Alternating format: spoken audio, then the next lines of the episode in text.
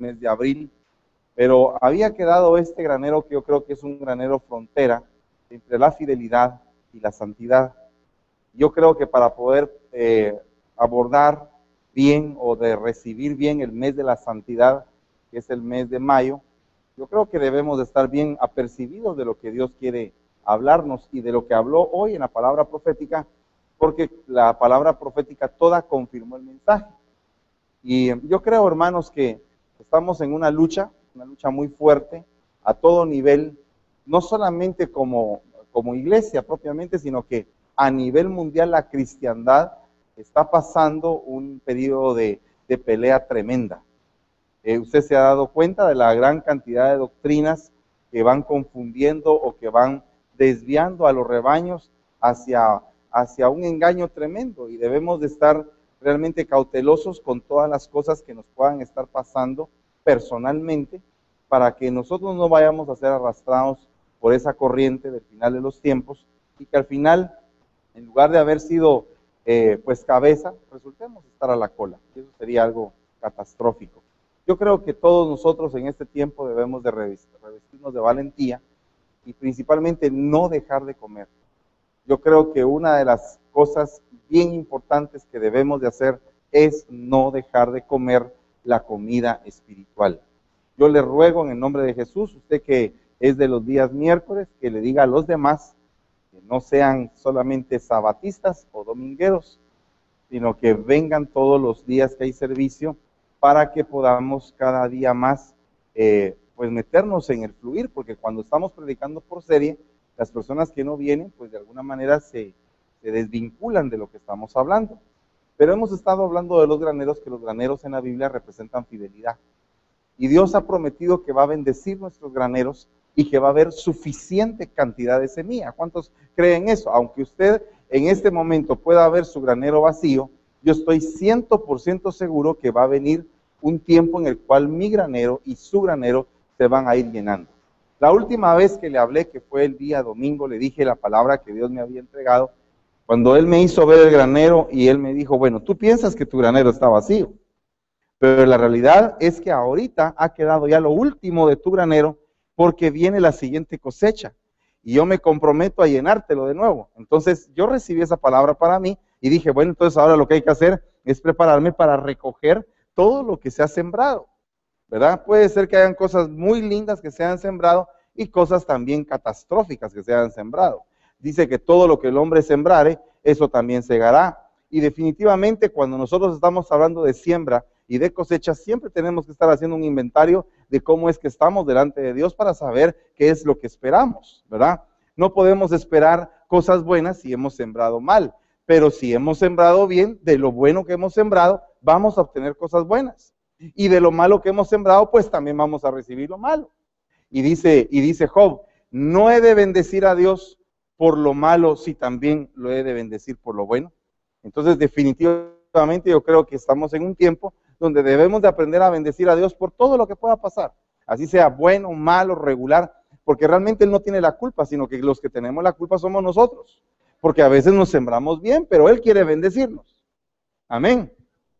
Entonces fíjese hermano que le voy a leer el libro de Ageo, capítulo 2, versículo 19, que dice, está todavía la semilla en el granero, todavía la vid, la higuera, el granero, el olivo no han dado fruto, pero desde hoy yo los bendeciré, dice el Señor. No sé cuántos, poquitos reciben eso, pero yo quiero recibir que desde el día de hoy, ¿cuántos? Algunos, para algunos de ustedes puede ser solamente un versículo de la Biblia, pero cuando Dios ha hablado tan claramente en las profecías acerca de lo que dice el tema, le puedo asegurar que Dios está en el asunto y que Dios quiere a partir de hoy empezar un proceso de bendición en tu vida. Acuérdese usted lo que dijo el Señor el día domingo y ahora lo está repitiendo el día miércoles. Te va a bendecir. Dile al que tienes a la par, te va a bendecir el Señor. Pero fíjese, hermano, que es bien tremendo todo lo que pasa alrededor de esto, porque cuando se está dando esta situación, está finalizando un tiempo de calamidad para que se dé esa situación está finalizando un tiempo de dolor, un tiempo de pobreza, de miseria, y no me estoy refiriendo solamente a la miseria económica, sino que me estoy refiriendo a todo tipo de miseria. ¿Verdad? Ah, hay gente que es, perdone, es pobre espiritualmente. ¿Verdad? Dice, bienaventurados los pobres. Entonces, ¿qué significa eso? Los pobres de espíritu. Pero fíjense que todos esos que son pobres van a recibir algo. Entonces yo creo, hermanos, que estamos precisamente en el momento en que si tú te has declarado pobre en alguna área, ya sea sentimental, material o espiritual, de seguro Dios quiere bendecirte. Y Dios quiere darte. Pero todo es que nosotros le creamos al Señor. Ese granero se le llama el granero Megurá. ¿Verdad? Diga, Megurá. Así se llama ese granero. Hay varios tipos de granero en la Biblia, pero este es un granero muy especial porque este granero está tipificado en todo el libro de Joel, capítulo 2, versículo 1, donde dice, el día 21 del mes séptimo vino palabra del Señor por medio del profeta, perdón, no a Joel, a Geo, diciendo, habla ahora a Zorobabel, hijo de Salatiel, gobernador de Judá, al sumo sacerdote Josué, hijo de Josadac, y al remanente del pueblo, diciendo, ¿quién ha quedado entre vosotros que haya visto este templo en su gloria primera? ¿Y cómo lo veis ahora, tal como está? ¿No es no es como nada ante vuestros ojos. Y fíjense que lo que estaba pasando acá es que se estaba celebrando una fiesta de los tabernáculos. La fiesta propiamente de los tabernáculos, en las azoteas de las casas se ponían enramadas. Y era una fiesta tremenda en Israel, pero resulta que en esta fiesta de los tabernáculos, precisamente el día 21, 7 más 7 más 7, o sea, la plenitud del cuerpo, la plenitud del alma, la plenitud del espíritu, en el séptimo mes.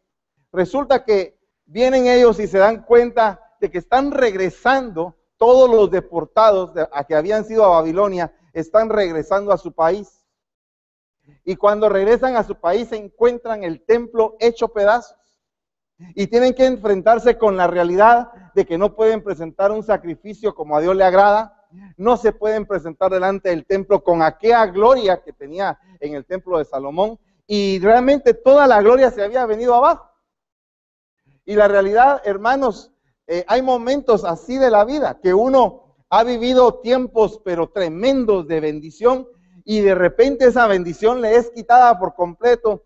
Pasa un tiempo y cuando uno regresa al mismo punto de origen de esa bendición, dice, aquí en este lugar Supóngase, en este lugar yo había comprado mi casa, ahí está la casa, pero ya no es suya. Ahora resulta que es de otra persona. Y usted suspira y eso le causa como que una frustración porque dice, esa casa era mía. Ya la iba pagando varios años, ya llevaba como cuatro o cinco años avanzados de estar paga, que te paga, pero de repente vino la crisis, me quitaron el trabajo, perdí la casa, se vino la gloria que había, se vino abajo, pero la casa sigue ahí solo que ya no es la de uno. Caso similar era este. Ellos tenían el templo más glorioso que hubiera podido existir en la tierra. El templo, las paredes eran de oro, era un templo que tenía un brillo impresionante porque era de mármol las gradas, era una cosa majestuosa. Pero ahora resulta que se topan con que el templo está destruido. Se lo voy a poner en el plano espiritual. Usted vivió una época en la cual usted predicaba, salía a las calles, repartía volantes, gritaba con un megáfono, se montaba a los buses, andaba con la Biblia de arriba para abajo, pero de repente se vino a los Estados Unidos, vino acá, tuvo que trabajar en tres, cuatro, cinco trabajos, resulta que de repente eh, su esposa estaba lejos, viene y, se encuentra con una persona que le llena esa área sentimental que a usted le hace falta, y entonces resulta que se queda con esa persona, y entonces toda la gloria que había en aquel entonces se viene abajo. De repente un día viene aquí a la iglesia y se sienta y entonces empieza a decir, oh, yo me recuerdo cuando yo estaba, usted viene frío, después de tanto tiempo después de haberse solo recordado de aquella gloria que hubo. Pero entonces ahora viene Dios y eso es lo que les está diciendo a ellos. Estás ahora de nuevo en tu casa. No es la misma gloria de aquel entonces. Pero la gloria que te voy a prometer ahora va a ser diferente. Por el momento quiero que sepas qué era lo que tenías antes y qué es lo que tienes ahora. Es lo que está diciendo el Señor. Aquí hice yo alguna, algún resumen de esto. Estaba, era la fiesta de los tabernáculos, los ancianos de la, que habían vivido esa gloria de Salomón estaban desilusionados. Usted sabe que un viejito desilusionado contamina a todos, ¿verdad? Porque los viejitos regularmente son las cabezas. Y si, los, y si tú oyes a un viejito, ay, mi hijo, ¿para qué? Ay, Dios, pues mira cómo están las paredes. Ay, pero aquí, ¿qué nos vamos a andar levantando? Porque el viejito ya no tiene fuerzas para levantarse. El viejito lo que está pensando es irse. El joven lo que está pensando es casarse. Amén. Entonces son dos tipos de pensamiento bien distintos. Estaban pensando en la gloria pasada, 66 años estuvieron fuera de su tierra. E, e, estos eran 520 años antes de que viniera Jesús. ¿Verdad? O sea, cinco siglos antes de que viniera Jesús estaban en ese gran problema. Pero lo más importante para ellos era que como estaba destruido el templo, ellos no sentían que tenían la presencia de Dios. El problema es que cuando una persona recién acaba de venir a la iglesia y tiene tiempo de estar fría, tiene tiempo de no, de no estar practicando y de que su músculo espiritual no esté habilitado, se siente frío cuando viene.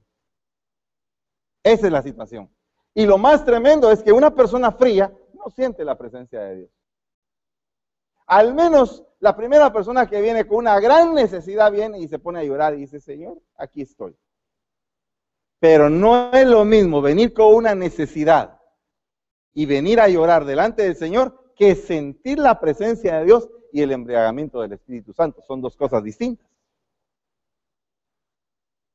Entonces esa persona tiene que volver a agarrar músculo espiritual para volver a meterse. Entonces, hermano amado, empezando con esto, mira lo que dice Ageo 2.4. Pero ahora, dice el Señor, esfuérzate, Zorobabel, Esfuérzate tú también, Josué, hijo de Josadac, sumo sacerdote, y esforzaos todos vosotros, pueblo de la tierra, declara el Señor, y trabajad porque yo estoy con ustedes, declara el Señor de los ejércitos. Entonces, hermano, aquí hay algo tremendo, una promesa tremenda, porque eh, yo siento en el nombre de Jesús que estos, estos cuatro meses han sido meses de reflexión, meses para recordar las glorias pasadas, meses para hacer un, inventario, meses para decir lo que estuvo bien y lo que estuvo mal. Y ahora estamos aquí en el mes de mayo, en el mes 5, en el mes de la santidad, pero para mí también es el mes de la gracia. Y entonces viene y dice el Señor, ¿sabes qué? Levántate. Eso es lo que me estaba diciendo a mí hoy en la tarde. Levántate y empieza a trabajar. Yo había he estado viendo que con este estartazo que Dios está dando hoy, es el tercer estartazo. O sea, yo estoy esperando siete estartazos, pero este es el tercero. Y los llevo así contaditos. Y yo sé que hoy, el que quiera agarrar esta palabra, el Señor le va a dar un arranque así. Otra vez. Está probando la batería porque la carrera que viene es una carrera bien grande. Es una carrera de bendiciones que el Señor la ha estado mostrando por medio de señales, por medio de llamadas, por medio de palabras que hemos tenido que aconsejar a la distancia, por medio de cosas bien maravillosas que han estado pasando en estos días y que yo he estado viendo. Entonces sé que lo que estoy diciendo es cierto. Dios está con nosotros. Dios no nos ha soltado. La presencia del Señor baja, nos habla, nos está diciendo lo que tenemos que hacer. Y lo que yo te estoy diciendo el día de hoy es que arranques y que empieces a trabajar. Pero que empieces a trabajar porque, mire hermano, es que es algo tremendo el no trabajar. Le voy a seguir leyendo. Conforme a la promesa que os hice cuando saliste de Egipto, mi espíritu permanece en medio de vosotros y no temáis. Pero en este caso, el Espíritu se, eh, se mecía en medio de ellos, pero en el caso de nosotros, el Espíritu Santo está dentro de nosotros para discernir, para aconsejar, para liberar, para profetizar, para hablar en lenguas, para eh, eh fe, para don de sanidad. O sea, hay una gran cantidad de dones que el Espíritu Santo nos tiene solamente para que los empecemos a echar a andar, pero tenemos que trabajar. No sé cuántos quieren trabajar. Bueno, yo ya empecé. Y entonces ahora resulta que en Ageo 2.15 dice, ahora pues, considerad bien esto de hoy en adelante. antes que se pusiera piedra sobre piedra en el templo del Señor, desde aquel tiempo venía alguno con un montón de 20 medidas y solo, y habían solo 10. Venía alguno a lagar para sacar 50 cántaros, pero solo obtenía 20. se lo voy a mostrar de esta manera. Resulta que hay el tabernáculo, que es la primera, la primera manifestación literal de un lugar donde desciende la presencia de Dios, el tabernáculo de Moisés. Después está el templo de Salomón. Después está el templo de Zorobabel. Y toda la cristiandad está esperando que en Israel se levante un tercer templo. Amén. Porque al levantarse el tercer templo es la señal de que nosotros nos vamos. ¿Verdad? Pero la realidad es que el tercer templo ya se está levantando, pero no es el de Israel, porque el de Israel va a ser el cuarto templo, porque el tercer templo somos nosotros. Usted y yo, nosotros somos edificados como casa espiritual, como templo santo del Señor, o sea que nosotros somos el tercer templo. Amén. Bueno, pero entonces ahora resulta que aquí lo que está diciendo es que a partir de que se empezaron a poner los cimientos de ese templo, empezó la bendición. O sea que vino la bendición a partir de poner cimientos al templo. Lo que le quiero decir en esta noche es que usted es el templo. Pero usted tiene que poner, y yo tengo que poner cimientos de santidad. Ah, mire, hermano, no sé cuántos de ustedes se sienten santos. Yo no me siento muchito santo. Pero sí que tengo el deseo de poner mis cimientos de santidad. Entonces, para abrir cimientos tengo que cavar muy profundamente, empezar a hacer las zapatas y todo, y poner buenos cimientos para que todo lo que se levante arriba de eso sea algo tremendo. Eso es uno de los propósitos del ayuno, ¿verdad? Ese es uno de los propósitos, poner cimientos de santidad, negarse a uno mismo. Es algo tremendo. Entonces, fíjese que dice acá, entonces volvió a hablar a Ageo y dijo, así es este pueblo y así esta nación delante de mí, declara el Señor, y así es toda la obra de sus manos, y lo que aquí ofrecen es inmundo. Entonces, stop, momento. ¿Usted se dio cuenta de lo que dijeron las profecías hoy? La mayoría de profecías hablaron de inmundicia. Entonces, viene la gente y quiere levantar con sus manos una obra, pero la obra no la pueden levantar porque hay inmundicia. Entonces dice el Señor, ¿cómo hacemos con este pueblo? Resulta que el pueblo está inmundo. Entonces, si está inmundo, no pueden ser prosperadas sus manos. Entonces tenemos que hacer algo para que la obra de sus manos prospere. Porque lo que va a hacer el templo, lo que van a hacer esas manos de ese pueblo, es precisamente algo santo. Entonces no puede levantar alguien algo santo si sus manos están inmundas. Amén. Entonces dice el Señor, yo voy a empezar a hacer una obra con ellos. Y le voy a leer algunas cosas. Pero considerad bien esto desde hoy en adelante, desde el día 24 del mes noveno, desde el día en que se pusieron los cimientos del templo del Señor, consideren bien lo siguiente.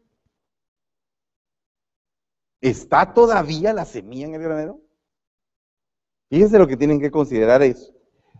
Todavía la vid, la higuera, el granado, el olivo no han dado fruto pero desde hoy yo los bendeciré. Ok, dice el Señor. Hay un problema, tienen las manos inmundas. Lo que me estás ofreciendo no me parece bien. Tienes que ser limpiado. Bueno, pon los cimientos. Eso es solamente en el momento en que pongas los cimientos. A partir de ahí va a empezar un proceso de bendición que te va a purificar. Ok. ¿Qué cimientos? ¿Cuáles son los cimientos que yo tengo que poner para ese templo? Fíjese que hay una promesa donde dice el Señor, mía es la plata y mío es el oro, declara el Señor de los ejércitos. La gloria postrera de esta casa será mayor que la gloria primera. Ok, les dijo, miren, el problema es inmundicia. Diga, el problema es inmundicia. Ese es el problema. Pero el Señor dice, la gloria de la primera casa, de la casa del Salomón, de Salomón, no es nada en comparación con la gloria de esta que ustedes están construyendo. mire, se lo voy a poner de esta manera. David, el padre, viene y le entrega una ofrenda a su hijo, todo lo que tiene. Da todo lo que tiene a su hijo para que su hijo le levante casa al Señor.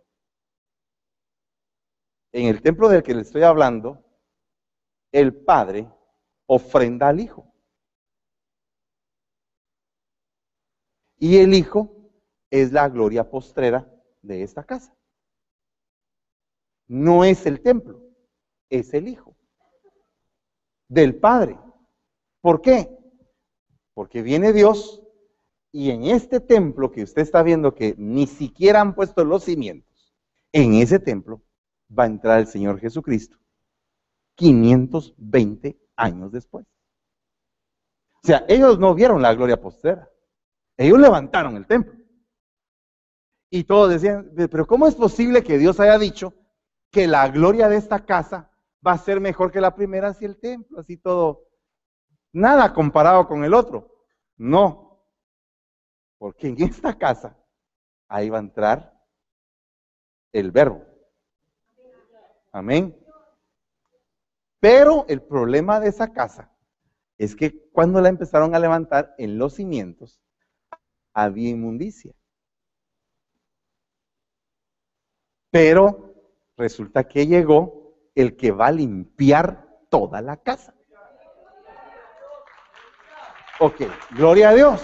Pero ahora hay algo tremendo, porque resulta que ahora el templo ya no es ese, sino que el templo vamos a ser nosotros. Entonces hay que ver qué fue lo que hizo que la gloria de esa casa fuera mayor que la primera. Porque usted se recuerda que cuando llegó la reina de Saba a visitar al rey Salomón, se asombró de la sabiduría que tenía Salomón. Se asombró tremendamente. Dice, no ha hallado tanta sabiduría, tanto lujo, tanta gloria. No la había hallado ella. Sin embargo, dice que la reina de Saba se va a levantar en contra de la generación que vio entrar la gloria postrera al templo. Y la gloria postrera les dijo, la reina de Saba se va a levantar en contra de todos ustedes, porque aquí hay algo más grande que Salomón. Y a ustedes se les pasó. Entonces, una de las cosas que se necesita para empezar a poner cimientos de santidad es encontrar o buscar con todo nuestro corazón la sabiduría. Y el principio de la sabiduría es el temor del Señor. O sea que tenemos que tener un temor reverente, sabiendo que a Él hay cosas que le enojan de nosotros, que no todo le agrada, que no todo es eh, sonrisa, sino que hay cosas que como un buen padre a Él no le gusta. Y eso tenemos que tener conciencia, hermano. Porque al tener conciencia de que hay algo que no le gusta al Padre, eso nos va a permitir retirarnos de lo que estamos haciendo que a él no le agrada. Aunque a nosotros sí. Usted le, ha hecho algo que le agrada, pero que, a usted le agrada, pero que a Dios no le agrada. Ese, ese punto, cuando usted tiene sabiduría y tiene temor de Jehová, inmediatamente eso le empieza a tocar su corazón. No estás haciendo bien, no lo estás. Sí, pero es que eh, y no se podrá de otra manera. No, pero es que, y si, se, y si lo hiciéramos, no, no se puede. Pero y si pensáramos de esta manera, tampoco.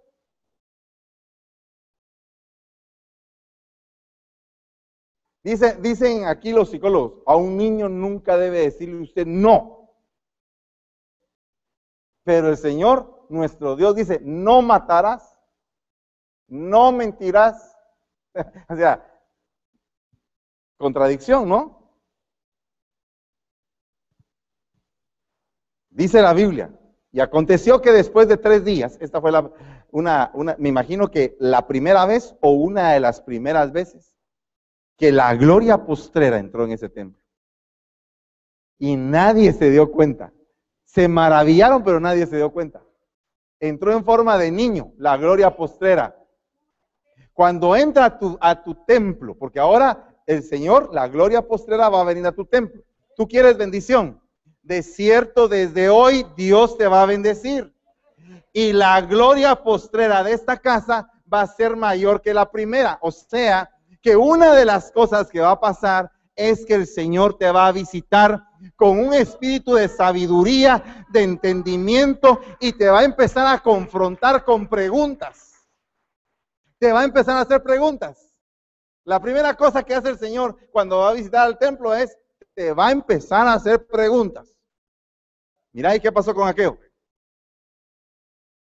Señor, pero no, decime, ¿y por qué no esto? Pero, ¿me entiendes? Empieza a hacer preguntas. Aconteció que después de tres días le hallaron en el templo sentado en medio de los maestros. Me imagino que les ha de haber dicho lo mismo que les dijo a Nicodemo. ¿ah? Tú siendo maestro no sabes estas cosas. Y escuchándolos y haciéndoles preguntas. Entonces él les dijo, ¿por qué me buscabais? ¿Acaso no sabías que me era necesario estar en la casa de mi padre? O sea, la gloria postrera llegó a, a su casa. Ahora tú sos el templo. Ahora viene el Señor y te empieza a hacer preguntas. ¿Qué estás haciendo con esto? ¿Por qué, te, ¿Por qué te estás portando así? Sí, Señor, es que me estoy portando así porque tal cosa y tal otra y tal otra y tal otra. Y tú pones tus argumentos. ¿Alguna vez has puesto tus argumentos delante del Señor? ¿Alguna vez te has quejado delante de Él y le has dicho, Señor, pero es que duele tal cosa? Pero sí, eh, sí, pero yo aguanté. ¿Por qué no aguantas tú? Sí, Señor, pero es que es bien difícil, es que tal cosa, tal otra, tal. Sí, pero tienes que aguantar. Porque lo que he puesto dentro de ti es mayor que lo que estás recibiendo de ataque. O sea, lo que está dentro de ti es mi presencia y es mayor que cualquier cosa, sea el ataque que sea. No te va a sobrevenir prueba que no sea humana. Amén. Pero entonces, en, ese, en, ese, en esa batalla tan tremenda de, de preguntas que Dios te empieza a hacer, esa batalla muchas veces uno la pierde. El Señor empieza a preguntar y a preguntar y tú dices, sí Señor, yo sé, Sí, tú tienes razón. Y a veces uno dice, sí, pero no puedo hacer nada. Tienes que hacerlo. Sí, pero cuesta, pero tienes que hacerlo. Amén. La negación hacia el pecado que te gusta, cuesta. se los voy a ir demostrando. Eh, yo sé que usted ahorita me empezó a...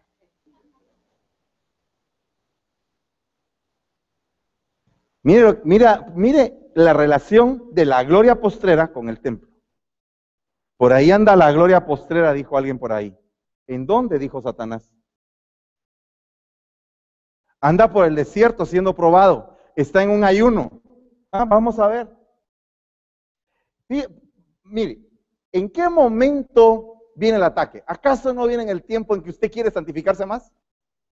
Cuando usted dijo, ya, hoy sí, ya, me voy a meter, ahora sí me meto, ahí empieza el, cuentazo.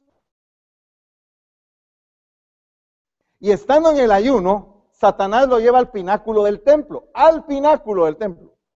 ¿De dónde? De ese templo, de ese templo. Lo sube y lo pone en la parte de arriba del templo y dice, ¿sabes qué? Destruyete. Tírate.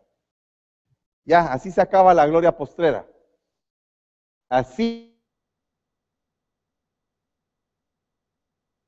Y le dijo, ¿sabes qué? Tírate. Y como la palabra dice que te van a venir a recoger ángeles, ni te va a pasar nada.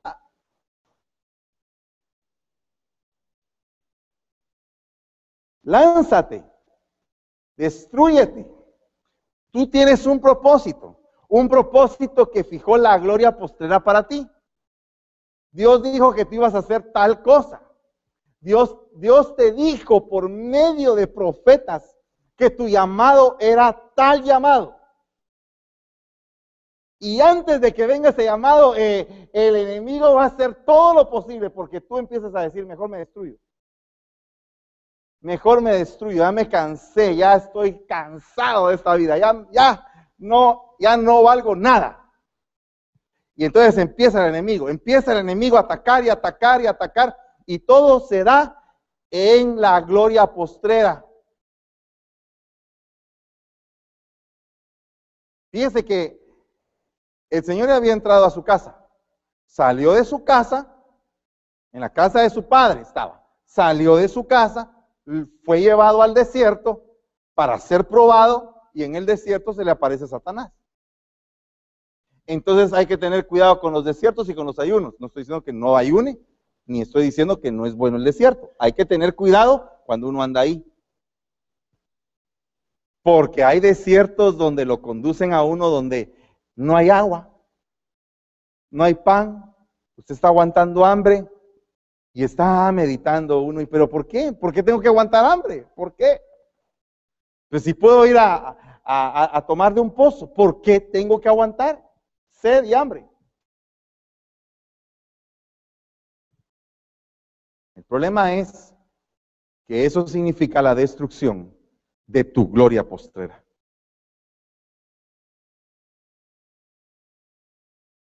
Amén.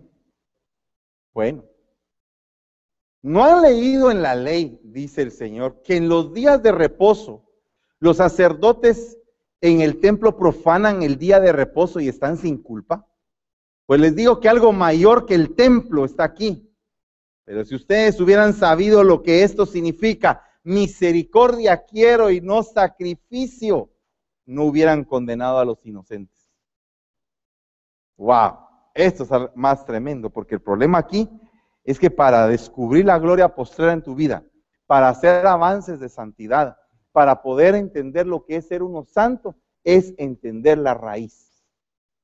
O sea, tú no puedes culpar a alguien simplemente por culparlo. No puedes venir y decir, está, se va al infierno porque se va al infierno. No, tienes que entender qué pasó. Porque hay casos en los cuales la Biblia, por ejemplo, la Biblia dice, no mentirás. Pero Raab, la ramera de Jericó, mintió con respecto a los espías.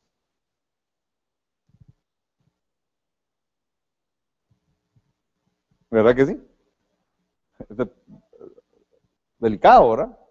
Y, la, y eso, le trajo que le pusieran un cordón escalate en su casa y que la destrucción entrara a su casa. No estoy diciendo que mentir sea bueno, no estoy diciendo eso.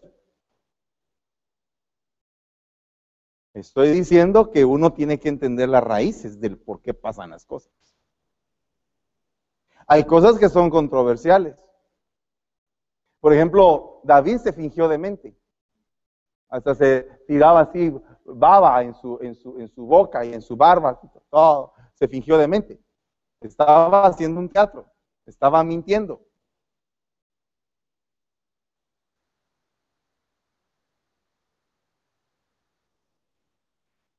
Entonces hay que ser cuidadoso de eso, porque la Biblia habla de no ser un, uh, un falso testigo, de no mentir, y eso es lo correcto. Pero también tenemos que analizar las circunstancias los atenuantes. Porque en la, en la ley de la tierra hay agravantes y hay atenuantes. Los agravantes son los que ponen más evidente la culpa de alguien y los atenuantes son los que pues atenúan o disminuyen la condena o la pena que esa persona puede tener. Entonces, por ejemplo, eh, a Josafat me recuerdo de todo lo bueno que has hecho. No se me ha olvidado. Son atenuantes. Por eso es que esto no se te va a tomar en cuenta. O sea, nos vamos, vamos a saltar la página de esto. Pero quiero recordarte que por todo lo bueno que hiciste. Así que mejor si seguís haciendo lo bueno. O sea, fue un atenuante. ¿Qué es lo que te estoy diciendo con esto? A que si tú te sentías condenado en estos días, ya proscrito en el infierno y asado, todavía hay esperanza para ti. Amén. Si tú te sentías decepcionado, débil, sin fuerzas, culpable, y que lo eras, o que lo eres, ok, todavía hay esperanza para ti. Y si tú te venías sintiendo depresivo, sin ganas de hacer nada, eh, negligente, un poco rebelde tal vez, o mucho, o queriendo rechazar lo bueno sabiendo que es lo bueno, todavía hay esperanza para ti.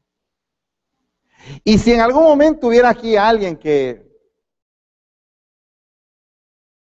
ha planificado tanto sobre algo que no le agrada a Dios y ha pensado eso por un año o dos años o tres años, aún así hay esperanza para él o para ella o para ellos. ¿Qué significa eso? Que Dios quiere encontrar la raíz para que exista misericordia. O sea, Dios está buscando la raíz. Dios está buscando el por qué.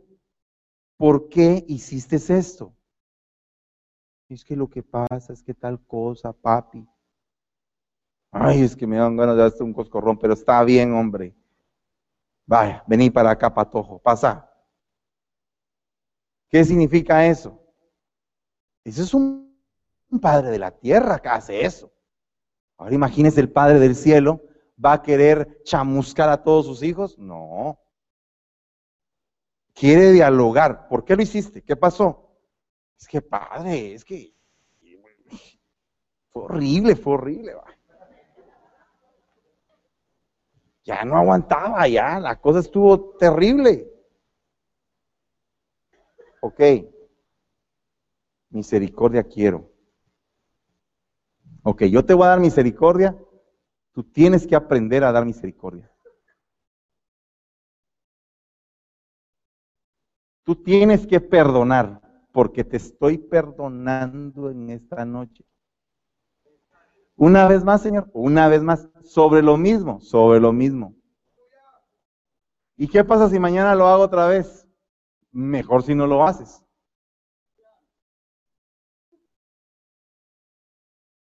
¿Hasta cuántas veces debo de perdonar, Señor?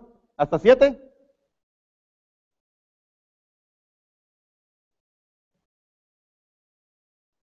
Es un cuestionamiento, ¿no? A veces no lo entendemos. No lo entendemos cuando nos toca acusar. Lo entendemos muy bien cuando somos acusados.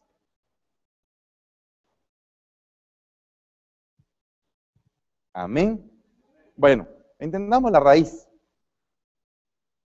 Refirió también esta parábola a unos que confiaban en sí mismos, que confiaban en sí mismos como justos y despreciaban a los demás. Dos hombres subieron al templo a orar. Uno era fariseo y el otro era recaudador de impuestos. Amén. ¿Dónde está puesta tu confianza? ¿Está puesta en el Señor o está puesta en ti mismo? Eh, uno que está puesto en, ti mismo, eh, hermano, si yo aquí, aquí de todas las ovejas, yo soy el mejor. El mero mero, el pipiripau. ¿Verdad? No, no funciona de esa manera. Porque si funcionara de esa manera, te estás justificando a ti mismo. Pero si todos venimos y reconocemos nuestras faltas, entonces va a ser más fácil que nos limpien de toda inmundicia. Si aquí no estamos diciendo que aquí haya alguien limpio, porque la Biblia dice que no hay ni uno, ni uno. Entonces, perdón, aquí nadie se puede creer más. Ni el pastor ni las ovejas, nadie. Aquí el único que tiene toda la gloria es el Señor.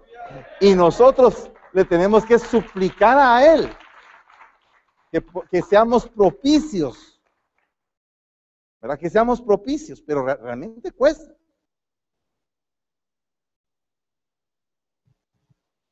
¿Dónde está tu confianza? ¿En ti mismo o en el Señor?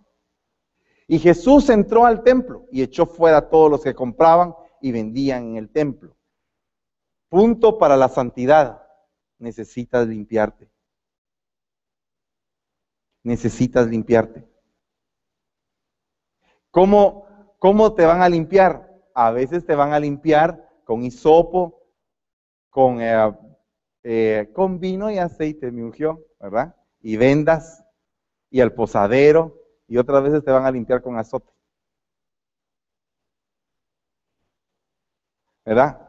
Una vez va a venir el Señor y te va a tomar herido y te va a llevar. Otra vez te va a sonar y te voy a decir cuál es la diferencia.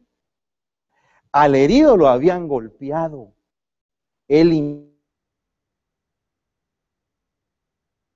lo, lo limpió de la inmundicia. Entonces, tú tienes que saber por qué vino el pecado. ¿Por qué vino el por qué pecaste? ¿Por qué? ¿Por qué estás mal con el Señor? ¿Por herido? ¿Porque te golpearon y no aguantaste? Mire, te voy a poner un ejemplo de eso.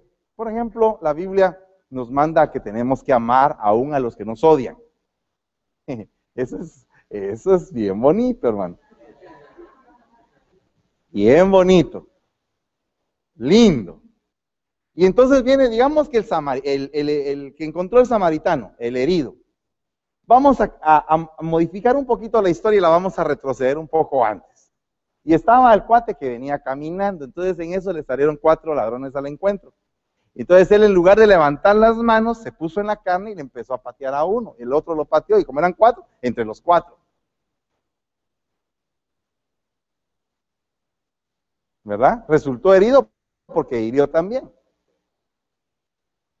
Al final de las cansadas, uno de los ladrones resultó con la nariz quebrada, el otro con un brazo zafado y el otro quedó tirado en el camino hasta que llegó el samaritano. Pero aún así el samaritano cuando llegó dijo, está herido se compadeció de sus heridas. O sea, no vino y encima de que estaba herido, lo latilló porque le quebró la cara a aquellos por desobediente. No, sino que sabía que tal vez era culpable, pero como estaba herido, no lo remató estando herido. A veces nosotros no tenemos esa misericordia. Vemos a alguien herido, lo queremos rematar. Y una vez que se termine, va, ya, si se va a fundir, que se funda por algo. ¿Verdad que sí? Somos así. Bueno, tal vez usted no. Problema de los pastores es esto. Pero fíjese, hermano, que este tipo de limpieza no es así. Este es con azote. A veces uno, mire, uno se pregunta, Señor, ¿por qué todavía no ha venido el carrotazo, Señor? Para los que conocen, para los que saben tener una vida plena con el Señor, una vida plena, una vida de tú a tú, una vida íntima. El que tiene una vida íntima conoce a su Señor. Yo conozco a mi Señor. Yo sé quién es mi Señor. Lo amo en mi imperfecto amor, pero lo amo con todo mi corazón, con todo lo que puedo. Lo amo así como Pedro, pero lo amo. Y entonces, estando en esa situación, a veces en mi vida cuando me he portado mal, digo yo, Señor, pero ¿por qué no viene el garrotazo? Señor, pero ¿cuándo? Un ladrillo en la cabeza. Algo, Señor. Yo sé que tú me amas y que como me amas me puedes azotar. ¿Y sabe qué me habló el Señor? Es diferente tipo de trato. Porque es diferente tipo de herida.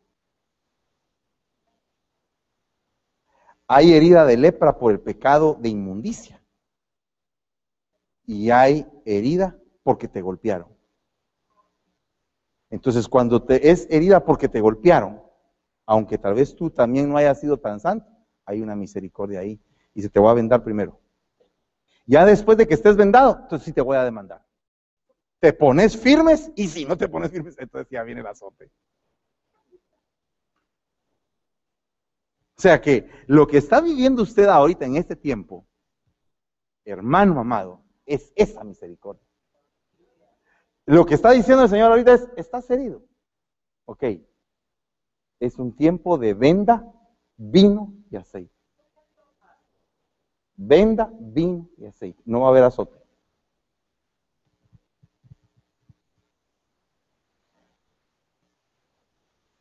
¿Cuántos estaban esperando un azotón? ¿Cuántos se agarran de esa palabra?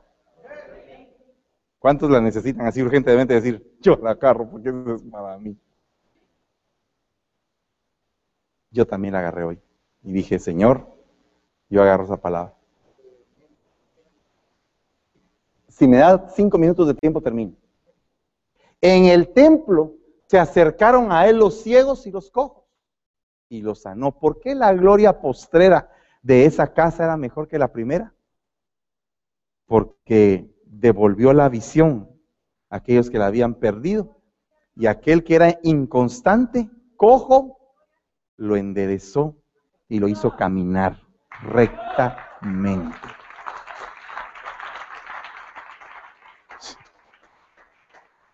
Un ciego y un cojo. Cuando yo estaba leyendo eso, dije, Padre bendito, de veras que tú eres, tú eres maravilloso. Cuando tú quieres hablar, hablas. Así casi que, usted nunca ha sentido así que el Señor le ha hablado así, casi audible, hermano. Usted no ha tenido así un, sueño donde Dios le habla audible, casi audiblemente. Mire, anoche me pasó algo tremendo. Anoche soñé dentro de, de, todos los sueños que tuve, uno de los sueños fue que empecé a ver el rancho terminado. Mire, es que era una cosa, yo, ala, de veras, hermano, cosa más grande de la vida, chico, de veras. Lindo se miraba eso, pero es que, mire, un lugar precioso. Bueno, después me levanté y entonces ya empecé a vivir la pesadilla cuando ya me había levantado. la pesadilla que tenía que pagar al día siguiente, hermano. Después de esto, Jesús lo halló al paralítico en el templo, al que era paralítico, y le dijo, mira, has sido sanado, no peques más para que no te suceda algo peor. Ok, vaya. Hay algunos que sí les pasó el garrotazo. Tal vez todavía lo están viviendo o les está doliendo.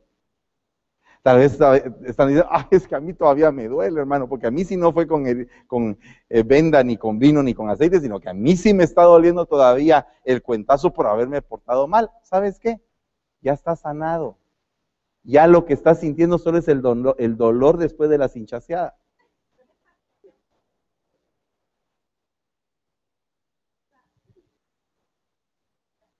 Eso es lo que está diciendo. Solo estás sintiendo ya el dolor, pero ya el dolor se te va a quitar en un ratito. Pero levántate y ya no peques más. No seas reincidente. Dile al que tienes a la par, no seas reincidente.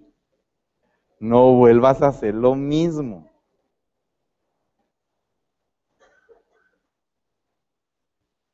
No, no, no, no, no, no. ¿Así bien? No, no, no.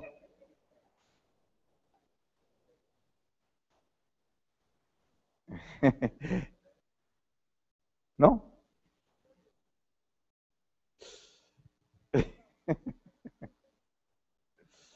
y todo lo que pidáis en oración creyendo lo recibiréis. Cuando Jesús llegó al templo, los principales sacerdotes y los ancianos del pueblo se le acercaron a la gloria postrera y le dijeron, ¿con qué autoridad tú enseñas y haces estas cosas? ¿Quién te dio esa autoridad? ¿A quién te sujetas? Esa es la pregunta. Entonces la pregunta es que una persona para alcanzar santidad tiene que estar sujeta a alguien.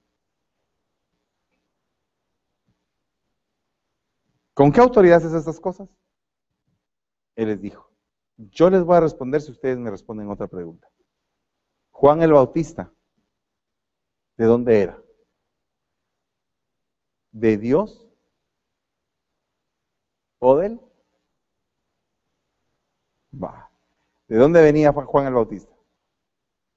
Entonces aquellos se pusieron, si decimos que no era de Dios, el pueblo nos va a pedrear porque todo el mundo sabe que era profeta. Entonces no sabemos. Entonces tampoco yo les digo. ¿A quién te sujetas? Es una pregunta que le van a preguntar a los santos. ¿Tú te sientes santo? Sujétate. Amén. Terminando. Cada día estaba gloria postrera, enseñar. Tal vez a usted le gustan esos, esas prédicas muy alegóricas y también bien, bien ungidas, donde el predicador pega de gritos. pero a veces se arruina la garganta. Entonces yo prefiero de vez en cuando gritar, pero me gusta enseñar. Pero al enseñar le estoy mostrando una faceta de la gloria postrera. Porque el que no aprende a ser santo, nunca llega a ser santo. Usted dice, ¿y se aprende a ser santo? Claro. Claro que se aprende a ser santo. Se aprende también a ser diablo.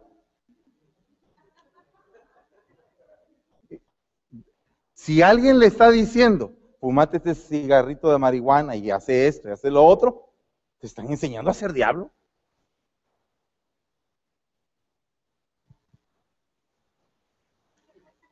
Cuando salió Jesús, cuando salió la gloria postrera del templo y se iba, se le acercaron los discípulos para mostrarle los edificios del templo. Mas respondiendo él les dijo, ¿veis todo esto? En verdad os digo que no quedará aquí piedra sobre piedra que no sea derribada. Dios mío, pero eso no se cumplió totalmente. Porque todavía está aquel lugar donde hacen aquellos así. Entonces sí quedaron piedras, todavía. Entonces parte de la profecía no se ha cumplido, pero se va a cumplir en lo que viene, posiblemente dentro de poco tiempo. Entonces, estos estaban mostrando de los edificios, pero no lo habían visto a él tampoco. No sabían que él era la gloria postrera. Y andaba ahí a la par de ellos. Había salido del templo la gloria postrera y mira, fíjate que mira. Y esto no, es nada comparado con el de Salomón, pero mira qué tremendo. Es el templo de Herodes, templo de Zorobabel.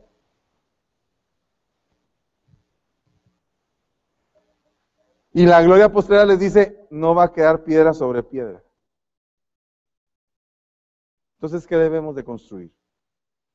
Debemos de construir un megatemplo, si Dios lo permite, gloria a Dios. Pero no es esa la prioridad. Yo puedo destruir el templo de Dios en tres días y reedificarlo dijeron en contra de él. Pero él lo que dijo es, yo puedo derribar este templo en tres días.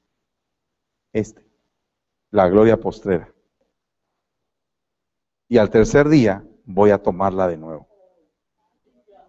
Entonces, ¿qué significa esto, hermanos? Nosotros tenemos un llamado a la santidad este mes. Ponte de pie, vamos a orar.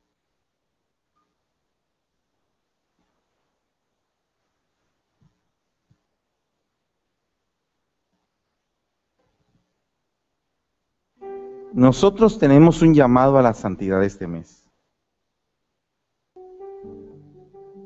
He aquí el velo del templo se rasgó en dos de arriba abajo y se abrió el lugar santísimo. La presencia de Dios ya no pudo haber estado ahí nunca más. La gloria postrera había entrado. Ahora la gloria postrera te ha estado visitando a ti. Y te ha estado diciendo, ¿no sabéis que sois templo de Dios? Y que el Espíritu de Dios habita en ustedes. Si alguno destruye el templo, Dios lo destruirá a él, porque el templo de Dios es santo. Y eso es lo que vosotros sois.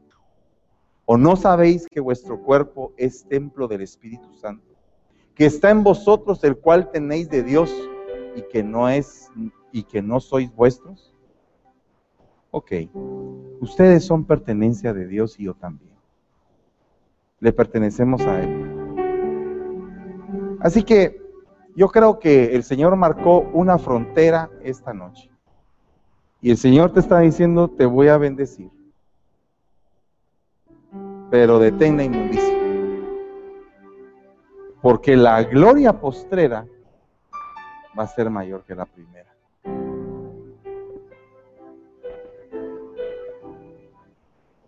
Y con dolor en el corazón, cuando el alma siente uno que se le desgarra, cuando uno siente la diferencia entre el cuerpo, el alma y el espíritu, ahí es cuando Dios quiere actuar. Dios está haciendo un llamado a la santidad y todo aquel que quiera aceptar ese llamado, venga, en el nombre de Jesús.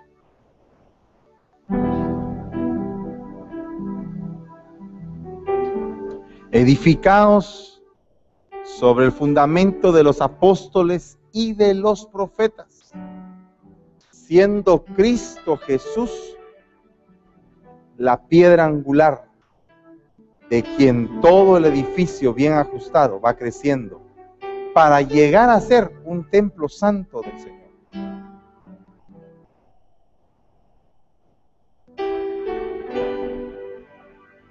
Estoy resumiendo en esto.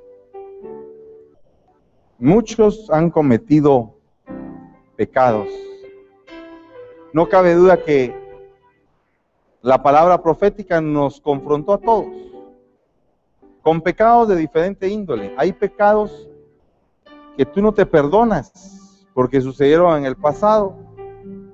Hay culpas que vienen como un recordatorio al alma y que el enemigo usa para poder decirte, ¿sabes qué? Mejor destruye.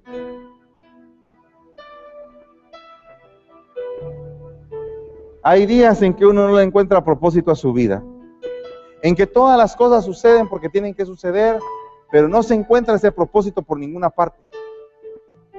Y ahí está.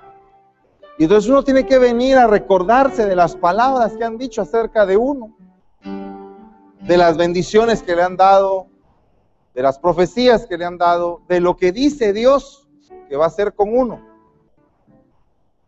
Y en esos momentos uno se pone hasta más deprimido porque uno no ve absolutamente nada. Y yo me pongo a pensar que es como cuando esos ancianos vieron las ruinas de ese templo, llegando de nuevo, llegando de regreso a su tierra y viendo el templo hecho pedazos. ¿Y ahora qué vamos a hacer? Así hay muchos que pensando que fallaron, dicen, ¿y ahora qué vamos a hacer? ¿Habrá todavía algo para mí? ¿Será que todavía me podré levantar y podré obtener el llamamiento que Dios me ha dado? ¿Será que las promesas de Dios se van a cumplir ahora en mí después de lo que he hecho? Son preguntas. Y son preguntas que Dios tiene una respuesta para eso. Desde el día en que te propusiste poner los cimientos de tu templo y te propusiste meterte en santidad, no te estoy diciendo que lo hiciste, te propusiste. Dijiste en tu corazón, voy a hacerlo aunque me duela.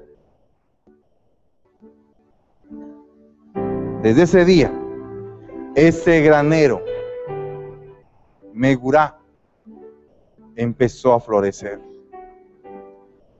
Empezó a venir grano y grano y grano. Y tú dijiste, ya no lo voy a compartir con las mismas personas. Y el Señor te dice, misericordia quiero y no sacrificio.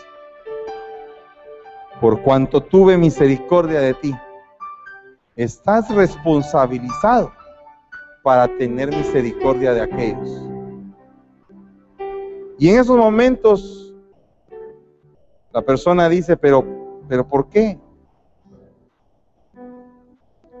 Mucho daño han hecho, muchas heridas han causado. Pero acuérdate, dice el Señor, que yo no estoy aquí con un látigo para limpiarte, sino que hoy vine con vino, aceite y venda para ungirte y para purificarte. He entendido tus heridas y las voy a sanar, dice el Señor. Y yo le dije, Señor,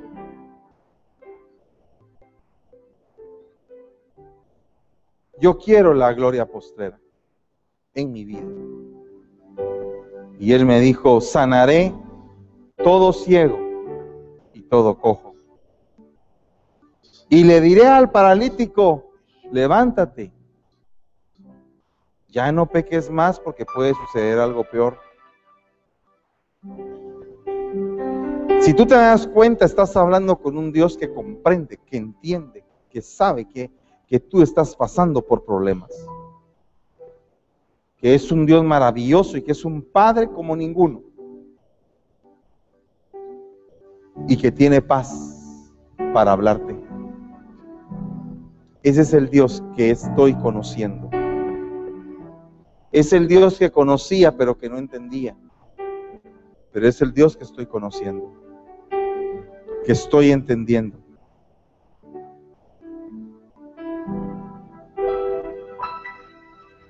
Proponte en tu corazón.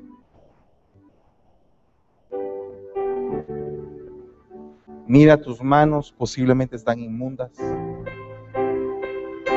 Pero proponte en tu corazón poner los cimientos de tu templo y el Señor te va a bendecir a partir de hoy. Padre, en el nombre de Jesús, esta noche venimos entregando nuestras vidas una vez más, Padre. Solamente tú puedes dar fortaleza a tu pueblo y a mi vida. Solamente tú puedes llevarnos hacia el lugar de las promesas que dijiste acerca de nosotros. No tienes ningún compromiso, Señor, en cumplir las promesas que hiciste por nuestro comportamiento.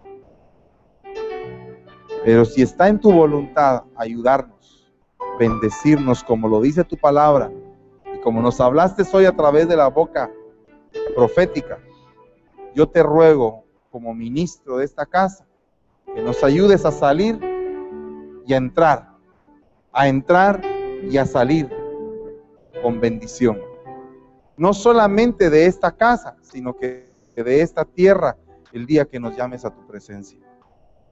Te pedimos una vez más que nos perdones y nos limpies y vayas transformando nuestra vida cada vez más de gloria en gloria, de victoria en victoria y de poder en poder.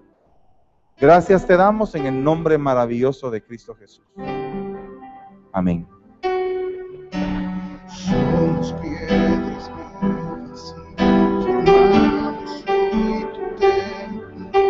llamaste a